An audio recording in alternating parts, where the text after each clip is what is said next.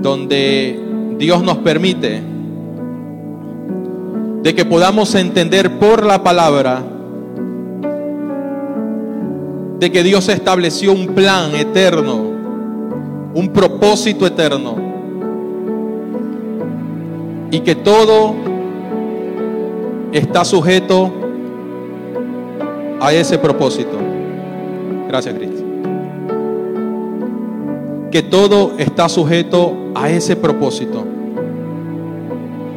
El estar aquí no es el propósito de Dios, es parte de su propósito. Porque uno de los principios que el Señor nos dio es de que aprendamos a ser familia, que aprendamos a disfrutar de la comunión del cuerpo. Y es por eso que su palabra dice que una casa dividida no prevalecerá. Y si el Señor da esa enseñanza o esa exhortación, Eso quiere decir de que había indicios o rumores de que la casa quería dividirse. O de que se quería ejercer un trabajo individual. Y es por eso que este mes Hemos trabajado sobre este tema, lo que es sinergia, el trabajo en equipo, la unidad del cuerpo. Entendiendo que cada uno cumplimos una función específica y de mucho valor, de mucha estima. Pero hay algo que surge en medio de una visión o de una misión, sea de una empresa, o sea de un ministerio o aún desde la casa. Y es cuando no entendemos el valor, la gran estima que tenemos cada miembro de esa tarea en conjunta que tenemos que realizar. Hay muchas empresas o direccionándolo a lo empresarial que han fracasado por la falta de unidad de trabajo en equipo en aquella empresa. Porque cada, a cada departamento busca sus propios intereses. Y es ahí donde dice el libro de Amós, capítulo 3, versículo 3. Andarán juntos si no estuvieren de acuerdo. ¿Ustedes creen que dos personas por separado o una visión que se trabaje que se trabaje de una manera individual tendrá el mismo efecto que cuando lo hace en comunión? ¿Cierto que no va a tener el mismo resultado?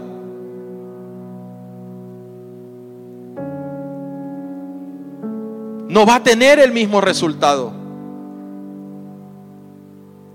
Porque cada uno se va a esforzar por su propia cuenta. Y más efectividad tiene el trabajo en equipo que el trabajar individualmente. Hay muchos ministerios, no le voy a decir fracasado, pero que sí han decaído en la efectividad porque cada miembro ha querido cumplir sus propias expectativas. Cada área ha querido trabajar o cumplir su asignación basado a su interpretación individual. Y cuando Pablo es inspirado por el Espíritu para que enseñe sobre lo que es la unidad del cuerpo, es porque aquella congregación o aquella comunidad de los Éfesos estaban viviendo una de las una situación tan degradable en lo que era la efectividad de su asignación. El contexto nos habla de que como estaba compuesto por gentiles y judíos, dice que los judaizantes querían imponer sus costumbres produciéndole confusión y sobre todo produciéndole o quitándole efectividad a la hora de cumplir con su tarea.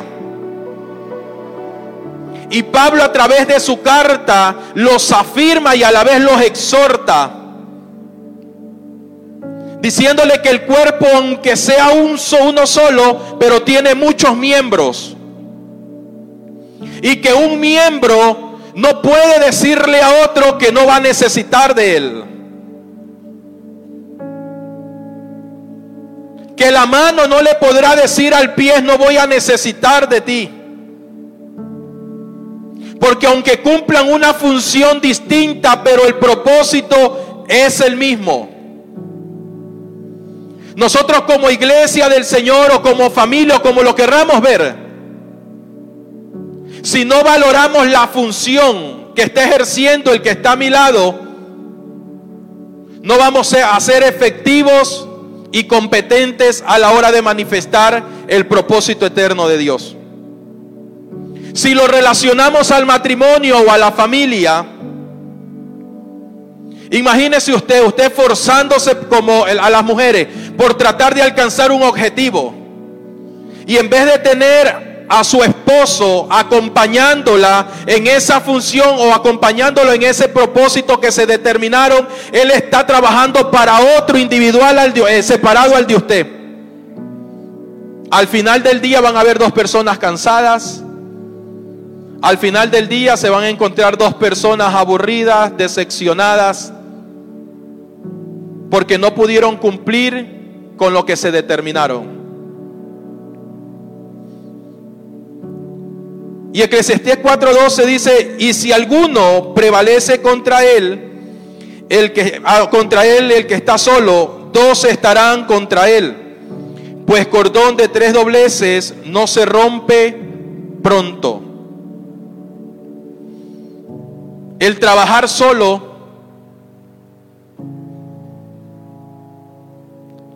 nos lleva a quedarnos a medio camino. El querer sacar adelante la familia solo producirá decepción en la vida de la persona. producirá decepción en la persona. Pero cuando entendemos, valoramos y administramos lo que Dios nos ha dado, vamos a ser efectivos, competentes y plenos en lo que estamos desarrollando.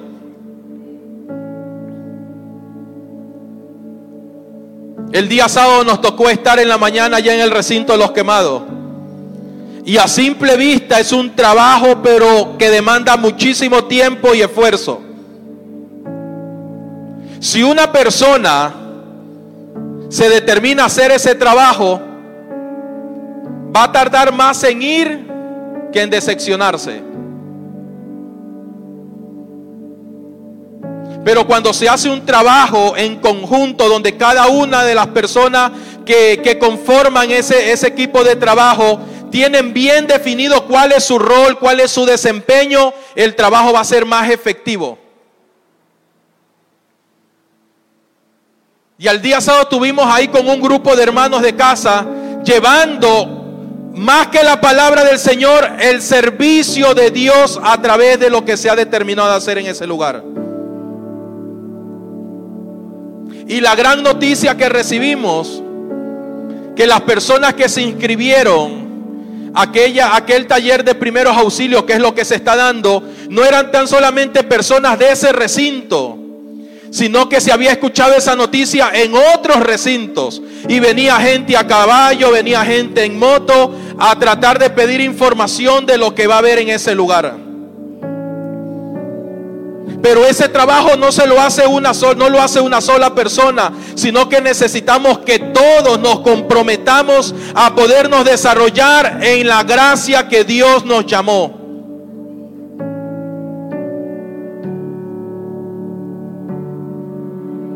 A veces nos quedamos, nos vemos como incompleto en el trabajo, en el hogar. Y le preguntamos a Dios qué está pasando, qué estamos haciendo mal. Señor, ¿por qué trabajamos tanto pero no vemos mucha respuesta? Señor, pero ¿por qué sembramos tanto y no vemos mucha cosecha? Y es ahí donde deberíamos de preguntarnos, ¿acaso lo que estamos haciendo lo estamos haciendo bien?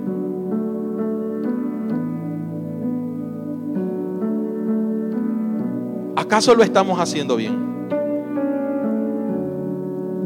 ¿O estamos dejando pasar muchas cosas por desapercibidas?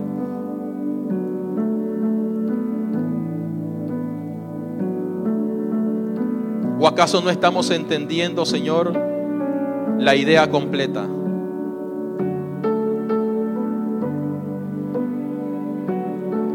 Y no sé por lo cual, por, por qué cosa estás trabajando hoy en día. No sé qué es lo que te has determinado en tu vida. No sé qué es lo que le has presentado al Señor que quieres hacer o ya lo estás haciendo. Pero si no definimos si no tenemos claro cuál es el propósito de Dios, vamos a estar trabajando mucho y cosechando poco. Si no entendemos cuál es la visión y la misión de lo que estás haciendo, cuál es el objetivo que te has, te has, te has determinado cumplir, no vamos a poder experimentar ni vamos a poder recibir lo que ya Dios determinó para nuestras vidas. Y no es, y no es, y no es porque nadie nos los esté estancando, sino es porque no estamos haciendo un trabajo competente. No estamos haciendo un trabajo efectivo en lo que nos hemos determinado. Hay muchas personas que dicen, pero yo he trabajado toda mi vida Y ahora no puedo disfrutar de, lo, de, aquello por lo cual me esforcé mucho. ¿Acaso estábamos haciendo las cosas bien? ¿Acaso estábamos sembrando bien? ¿Acaso estábamos valorando los recursos que Dios nos dio?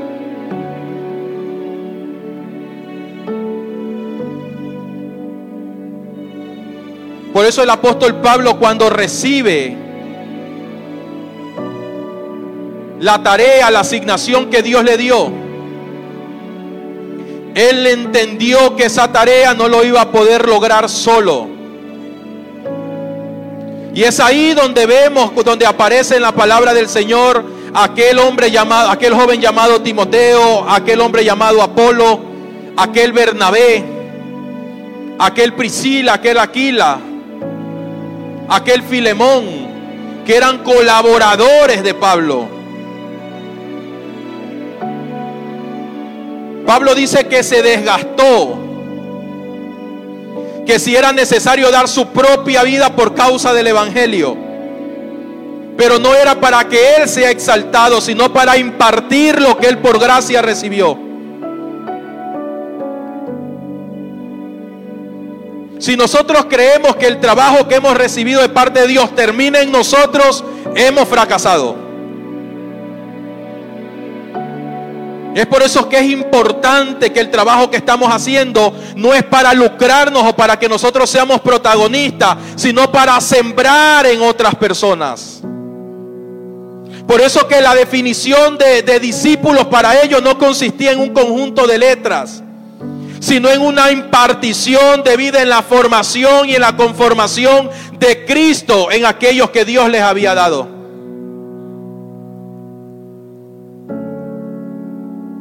Pídele dirección al Señor o pidámosle dirección a Dios. Para que el trabajo que nos hemos determinado no termine en nosotros, sino que aprendamos a ser discípulos, que aprendamos a preparar colaboradores, que aprendemos a honrar a los que están a nuestro lado, que aprendamos a honrar a aquellas personas que Dios ha puesto en nuestro camino. Sembramos en, e, sembremos en ellos Dediquémosle tiempo, atención, cuidado. Porque nada en el Señor es en vano. Llegará el momento donde nos toque cerrar nuestros ojos pero con la plena convicción de que el trabajo no terminó con nosotros, sino que hubo un legado, un conjunto de discípulos que se formó en amor y en paciencia, los cuales van a llevar la continuidad de lo que ya Dios determinó para la iglesia.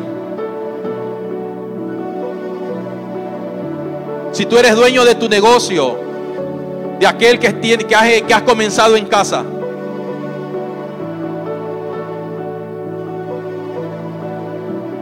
tus limitaciones son hasta donde tú ves.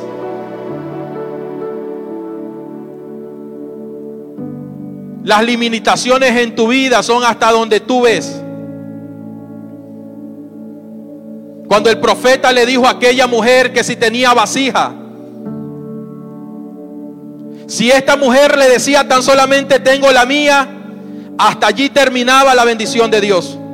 Pero dice que ella salió corriendo y comenzó a, a, pedir vasijas y acumuló vasijas y la presentó.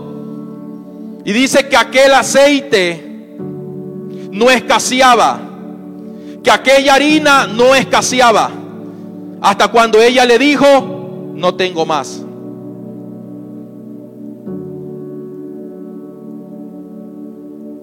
Tu visión terminará hasta cuando tú lo determines. El trabajo que estás haciendo, lo que estás sembrando en otras personas, terminará hasta donde tú lo decidas. Es por eso que Dios no le obliga a nadie a hacer algo que no quiere hacer. Es por eso que Dios no impone Él nunca dijo, he dado mi vida para que ustedes la acepten o la acepten. Él se presentó como ese regalo de salvación para que todo aquel que crea, para que todo aquel que quiera recibirlo, lo disfrute. Y una vez que lo recibas, y una vez que lo recibimos, hemos experimentado una vida tan gloriosa como nunca antes la hemos vivido.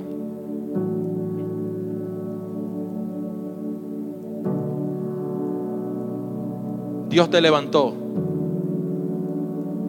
con una asignación específica y te estableció en casa para que sea un trabajo corporativo. Muchos han dicho, pastor, cada vez vemos la congregación que menos gente va. ¿Qué estamos haciendo? ¿Qué estamos haciendo?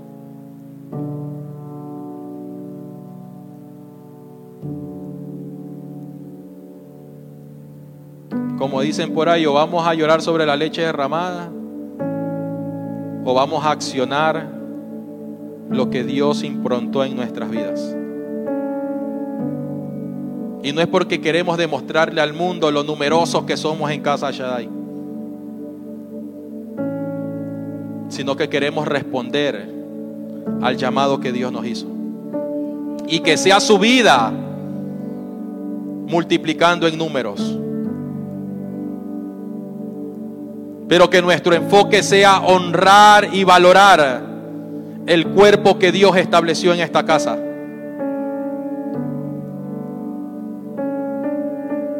que no haya nada más importante que poder cumplir con lo que Dios puso en nuestras vidas.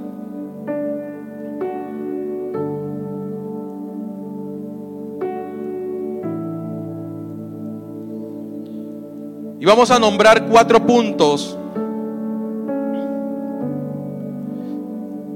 que han sido uno de los factores por el cual se ha venido deteriorando el trabajo en equipo, la unidad del cuerpo. Y el primer punto tiene que ver con el conocer la visión, el propósito.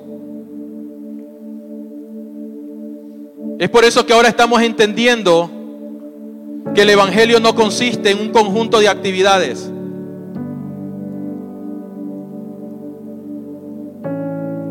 Es por eso que ahora entendemos que la familia no consiste cuántas cosas yo le dé en lo material a mi familia.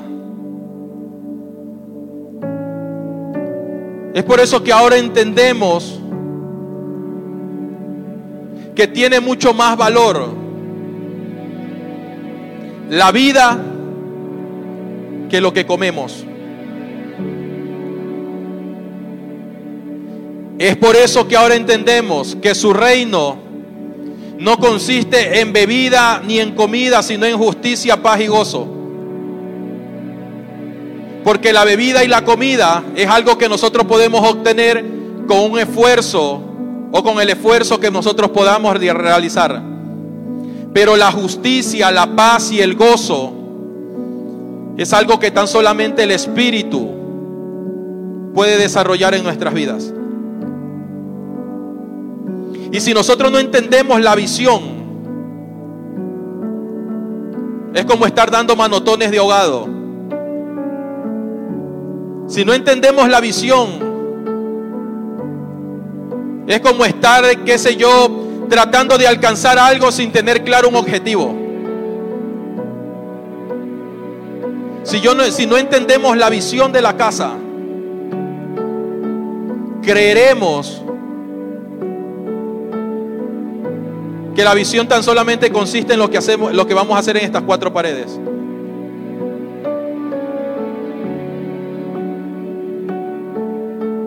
Y hay muchos que han fracasado en la vida por no entender cuál es la visión. Porque han puesto su fuerza más en los intentos que han hecho que en el objetivo en el cual tienen que alcanzar.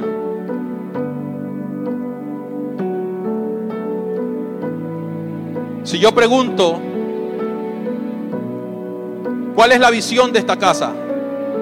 ¿Alguien me podría levantar la mano, por favor? Isabelita, por favor, ¿nos puedes ayudar? ¿Cuál es la visión de la casa? De aquí, de Casa Shaddai.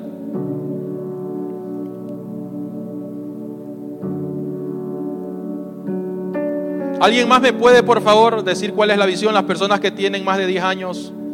¿Me podrían decir cuál es la visión de aquí de la casa?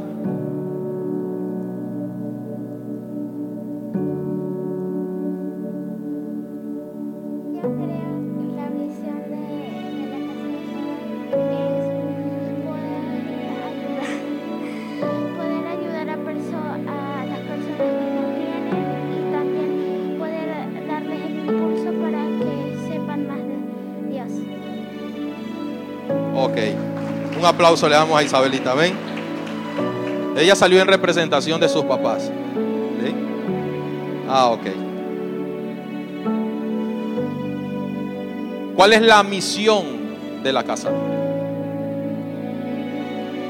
Pero no es la que nosotros creemos que es. Porque yo creo que 22 años se va a cumplir, ¿cierto? Los que tienen. Este año 22 años se cumple aniversario. Perfecto. ¿Cuál es la misión de la casa?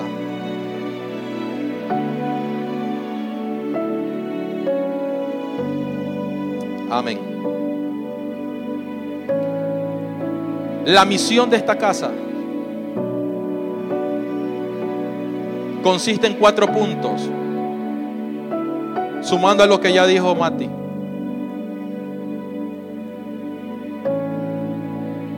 Y es compromiso de todos. Y es disposición y, y decisión de todos poder trabajar en esa misión.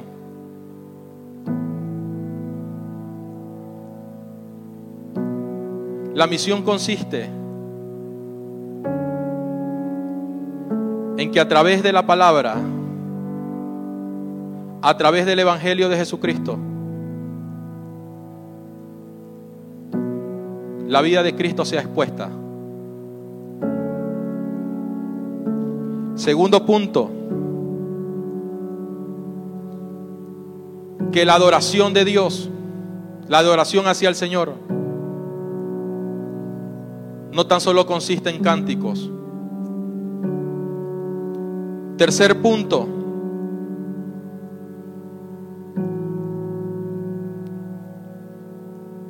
que seamos oradores en todo tiempo. Y el cuarto punto, que seamos formados y conformados a la imagen del Hijo de Dios.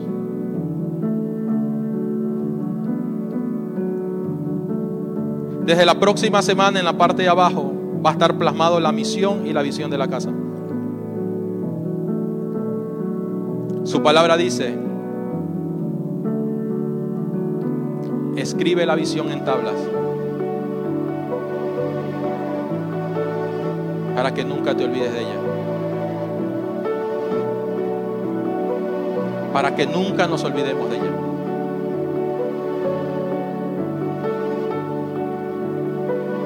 y sea el día que no estemos aquí,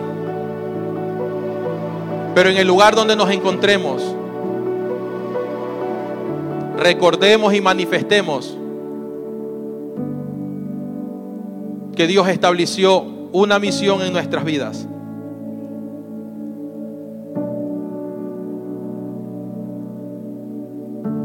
Porque los he predestinado para que sean la imagen del Hijo de Dios aquí en la tierra.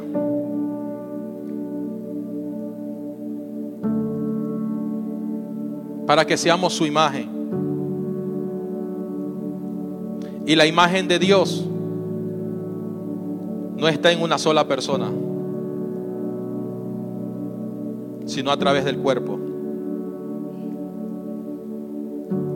¿Cuándo vamos a manifestar la imagen del Señor? Cuando todo el cuerpo se esté ejercitando. Cuando todo el cuerpo estemos creciendo. Cuando todo el cuerpo estemos cumpliendo con la misión que Dios nos ha dado. Que es que la imagen del Hijo se ha conformado en sus santos. Y eso consiste en identidad. Y cuando tenemos claro cuál es nuestra identidad, sabremos quiénes somos. Y ningún comentario, ninguna doctrina separada de la verdad podrá confundirnos. Ninguna religión ni la evangélica nos pondrá a confundir de lo que somos en Cristo el Señor.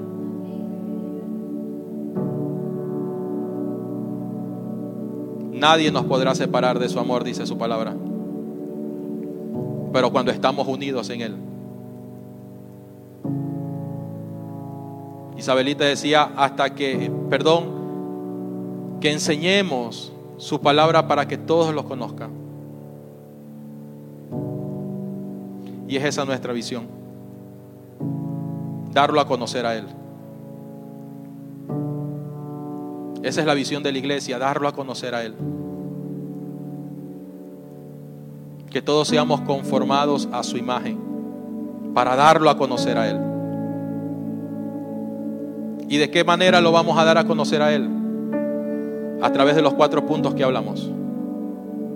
A través de la oración, a través de la adoración, a través del evangelismo, a través del discipulado porque ya no seremos más aquellos que piensan que tenemos que entregarle a nuestros hijos para que el sistema los forme, sino que la formación comenzará en casa.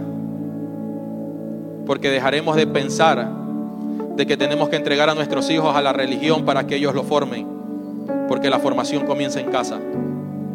Que de esta casa Shaddai salgan abogados, doctores, profesionales, pero no para que sean carga a la sociedad, sino para que sean esa generación emergente que traiga cambios, que traiga confrontación y que todo sea para expresar la vida del Señor. No a través de un conjunto de palabras religiosas, no tratando de llegar a un lugar para imponer lo que yo creo, sino para servir y manifestar lo que Dios está haciendo en mí. Hay mucha gente que no quiere congregarse porque creen que al llegar a este lugar le van a imponer cómo tiene que hablar, cómo tiene que vestir, cómo tiene que caminar.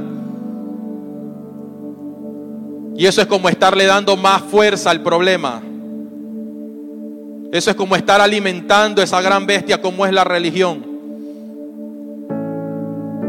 Nos reunimos para que la vida de Cristo sea formada y conformada en cada una de nosotros. Y para que el fruto del Espíritu sea manifestado. Para que ahora la gente no diga, ahí va el religioso que odia a sus padres. Ahí va aquel religioso que no se lleva con nadie de su barrio. Pero mírenlo como carga la Biblia debajo del brazo. Sino que la sociedad vea a hijos de Dios maduros, competentes, que tienen la capacidad, que tienen la destreza, que tienen la sabiduría, no para darle más problema a la sociedad, sino para traer cambios. Pero ese cambio no es de una sola persona. Ese cambio es de la iglesia, de aquellos que van hacia afuera a cambiar lo que estaba deteriorado. Porque la verdadera función de la iglesia no es de reunirnos para creernos más santos que los que están afuera, sino para llevar cambios, para llevar transformación, para llevar solución. Por eso es que el imperio romano decía, ¿quiénes son estos que trastornan el mundo? Porque dice que ni el imperio romano, el cual en la historia dice que fue uno de los más fuertes, de los más poderosos, no pudieron sostener el evangelio, el, avance del reino de Dios a través de sus hijos. Porque ellos no contenían la Biblia, ellos contenían el mensaje, la palabra. Y esa palabra consistía en la muerte y resurrección de Cristo. Eso consistía en que todo aquel que estaba en Cristo Jesús ya no vivía en tinieblas, sino en la luz admirable de su Hijo amado. Eran hombres y mujeres que no vivían absorbidos por las tinieblas. Y cuando hablo de tinieblas no estoy hablando de demonios, no estoy hablando de nada satánico, estoy hablando de ignorancia, porque el verdadero significado de tiniebla tiene que ver con ignorancia. Y la iglesia ha estado ignorando muchas funciones que ya han sido establecidas por aquel que creó todas las cosas. Pero ¿por qué nos han sacado ventaja?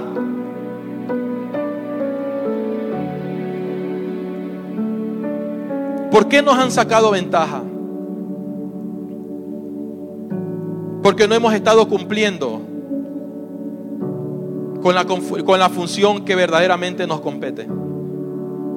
Porque nos hemos dedicado más a pelear, a creernos superior que los demás, a creer que yo tengo la razón de todo, a creer que yo tengo la verdad absoluta y que nadie me la puede cambiar. Así se encontraba el pueblo de los Corintios, peleando entre ellos. Dice el apóstol Pablo hasta queriéndose arrancar sus ojos. Porque no habían entendido cuál era la función del cuerpo de Cristo. Y esta serie de enseñanza no es para movernos las emociones. Porque para eso pues contratamos a un cómico que nos haga reír o que nos haga llorar. Para eso contratamos a un, a un motivador de, de superación personal. Su palabra dice que exhorta, que exhorta, que consuela, que afirma. Y es por eso que cuando Pedro fue exhortado por Pablo, él no quiso renunciar a su ministerio, sino que esa exhortación lo afirmó más lo afirmó más. Y es por eso que terminó diciendo Pablo, aunque no entiendo las locuras que, perdón, eh, terminó diciendo Pedro, aunque no entiendo las locuras que habla Pablo, pero yo creo que el hombre tiene razón. Porque ya no se puso a pelear que si eran los gentiles o si, o que quién tenía más prioridad, los gentiles o los judíos. Sino que él entendió que el evangelio era para todo aquel que cree en él. Para que no se pierda, sino que tenga vida eterna.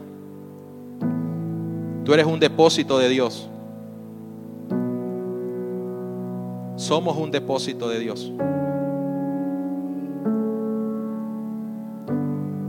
Ya no sigamos malgastando.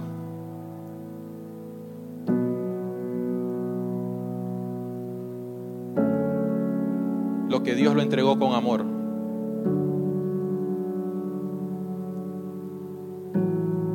Ya no, ya no sigamos creyendo que tan solo cuando voy le estoy ayudando a Dios.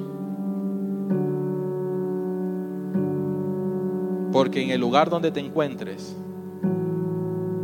allí Dios te hará funcionar aunque tú no quieras. Jonás quería meterse debajo de una piedra, pero de allí el Señor le dio. De ahí lo levantó.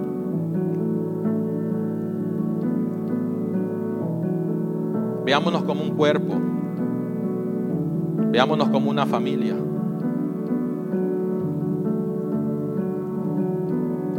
Veámonos como aquel instrumento de justicia que Dios levantó en medio de la inmundicia en la cual vivíamos.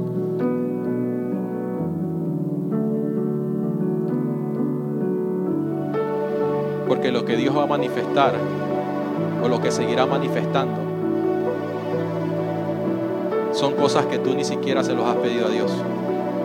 Porque Él lo va a dar mucho más abundante de lo que has pedido. No te aferres a la condición que te encuentras ahorita. No te aferres queriendo entender de que ese es tu estado de confort, que hasta ahí te, hasta allí te llamó Dios. Dios está esperando que nos sigamos desarrollando mucho más para lo que Él nos ha llamado. Y este trabajo es de todos. Este trabajo es de todos. Le doy gracias a Dios por sus vidas, por la fidelidad, por lo que están haciendo día a día, por lo que están sumando a esta casa. Le damos gracias por aquellas personas que, que generosamente bendicen esta casa. Porque de una u otra manera es el recurso que Dios utiliza para sostener esta casa. Gracias por su fidelidad, gracias por el trabajo que están haciendo. Entendiendo que el dar es una gran bendición.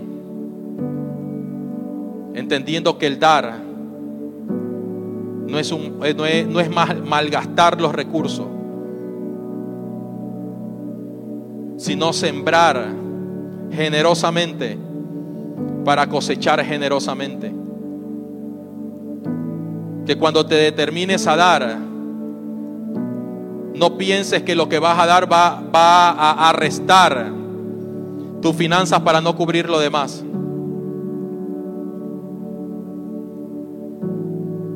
Porque eso también es trabajo en equipo.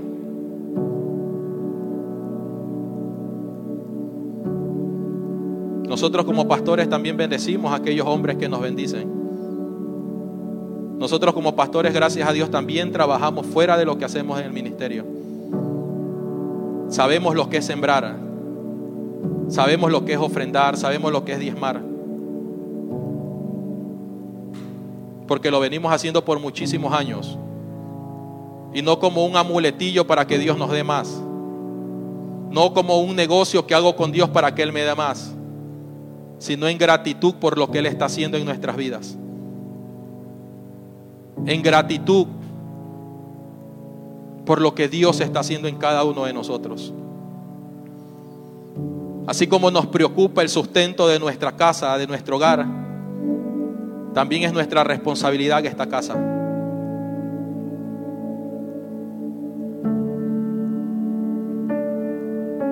Y quise hablar esta, esta, sobre esto porque a veces creemos que el trabajo en equipo consiste en actividades que tenemos, que tan solamente consiste en actividades que tenemos que hacer. Y el trabajar en equipo es trabajar en todas las áreas que Dios estableció en casa. Y quería tomar este tiempo para agradecerles. Porque ustedes son una pieza clave, un instrumento clave en el avance del reino de Dios aquí en la tierra. Lo que ustedes hacen en el Señor por gratitud es lo que Dios los recompensará y lo exaltará en público.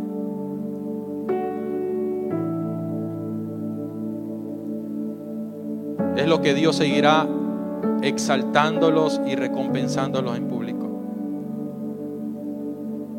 Y repito, no crean que lo que ustedes dan los va a empobrecer o les, están quitando para no cumplir otros compromisos. Porque administrar el reino de Dios consiste en que Dios todo lo demás lo da por añadidura. Aún las finanzas. Aún las finanzas. Nos preparamos para el mes de noviembre, el cual cumplimos 22 años de aniversario.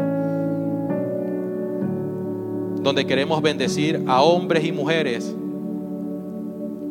que han sembrado en esta casa, que han sembrado en esta obra. Y no tan solo con un reconocimiento material, porque tarde que temprano eso se deteriora, sino de valorar y reconocer el trabajo, el tiempo, la dedicación que brindaron a esta casa sin esperar nada a cambio. Mujeres, hombres que llevan 15, 18 años, 20, 22 años trabajando arduamente, pero que ese trabajo no puede desistir, que ese trabajo no puede menguar, sino que dice su palabra que el que es santo santifíquese más, que el que es perfecto perfeccionese más. Porque si en lo poco hemos sido fieles, en lo mucho Él nos pondrá. Y para poder ejercer lo mucho tenemos que aprender a ser fieles en lo poco. La fidelidad de lo poco nos promueve a ser fieles en lo mucho. Porque Dios siempre demanda a que cada día seamos mejores, no que los demás, sino mejores en el asunto de ser efectivos en el cumplimiento de nuestra asignación.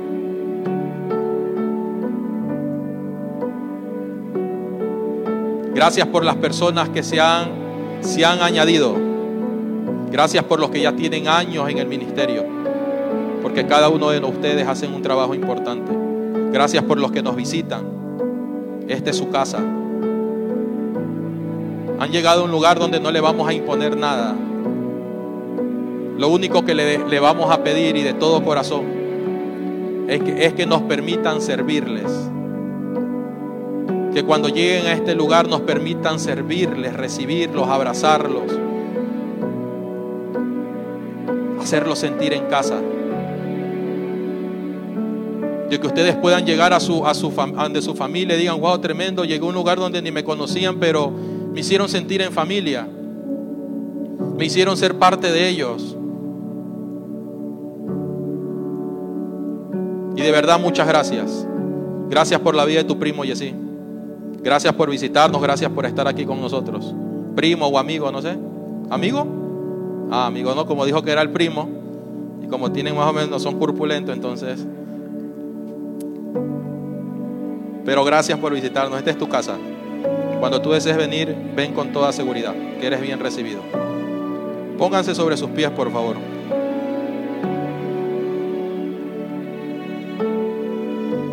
Y así tiene que dar bien el dato para la próxima.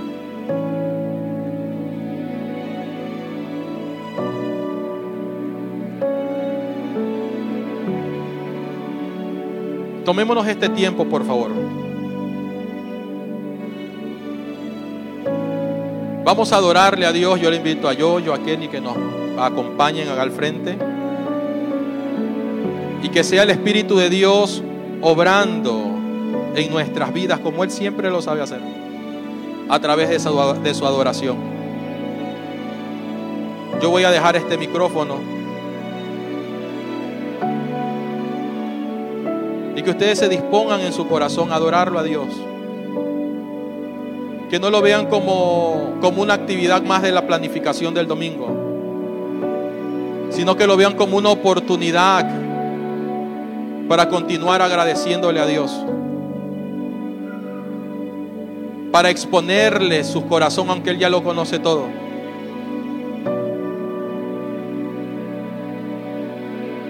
Para que ustedes digan, Señor, a pesar de lo que estoy pasando, pero quiero agradecerte. Quiero darte las gracias por sostenerme, quiero darte las gracias por tenerme en este lugar, quiero darte las gracias por, por permitirme llegar a esta ciudad. Porque aunque han sido muchos los obstáculos, pero tú has permitido, Dios. Y si, tú has permitido que hemos llegado a esta ciudad, tú nos sostendrás. Tú nos vas a sostener. Así que yo te invito al que, que agarres la, la mano del que está a tu lado, por favor. Porque su palabra no dice que Él anda buscando a un adorador para que lo adore en espíritu y en verdad. Sino que su palabra dice que Él anda buscando adoradores.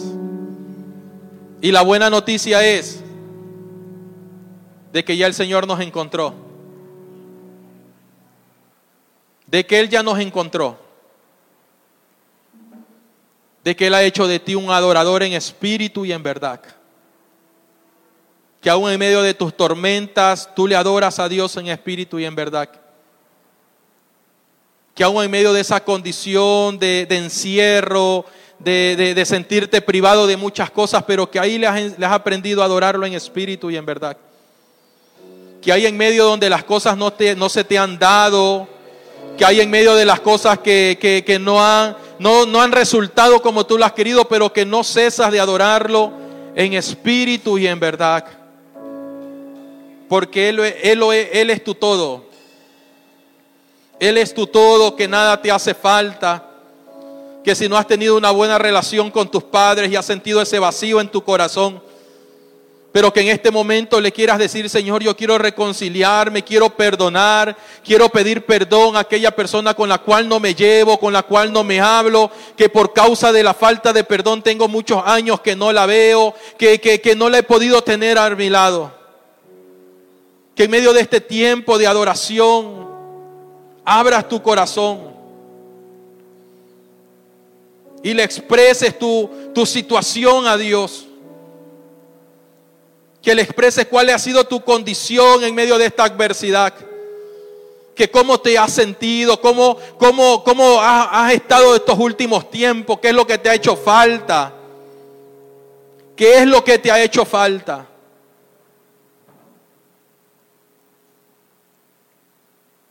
Dice que Él es grande en misericordia. Que si necesitas pedirle perdón a alguien y que no lo has podido hacer. Declaramos en el nombre de Cristo el Señor que en medio de la adoración se abren esas puertas, cae todo cepo, todo cerrojo es abierto en el nombre de Cristo Jesús. Todo lo que te estaba impidiendo a no perdonar y no a pedir perdón, todo lo que te estaba impidiendo a no reconciliarte. Todo lo que te estaba impidiendo a no valorar la vida que has recibido. Declaramos en el nombre de Cristo el Señor que a través de la adoración esa fortaleza es quebrantada. Eso que te estaba impidiendo es quebrantado. Ese velo que te hacía sentir separado de Dios es rasgado en el nombre de Cristo Jesús.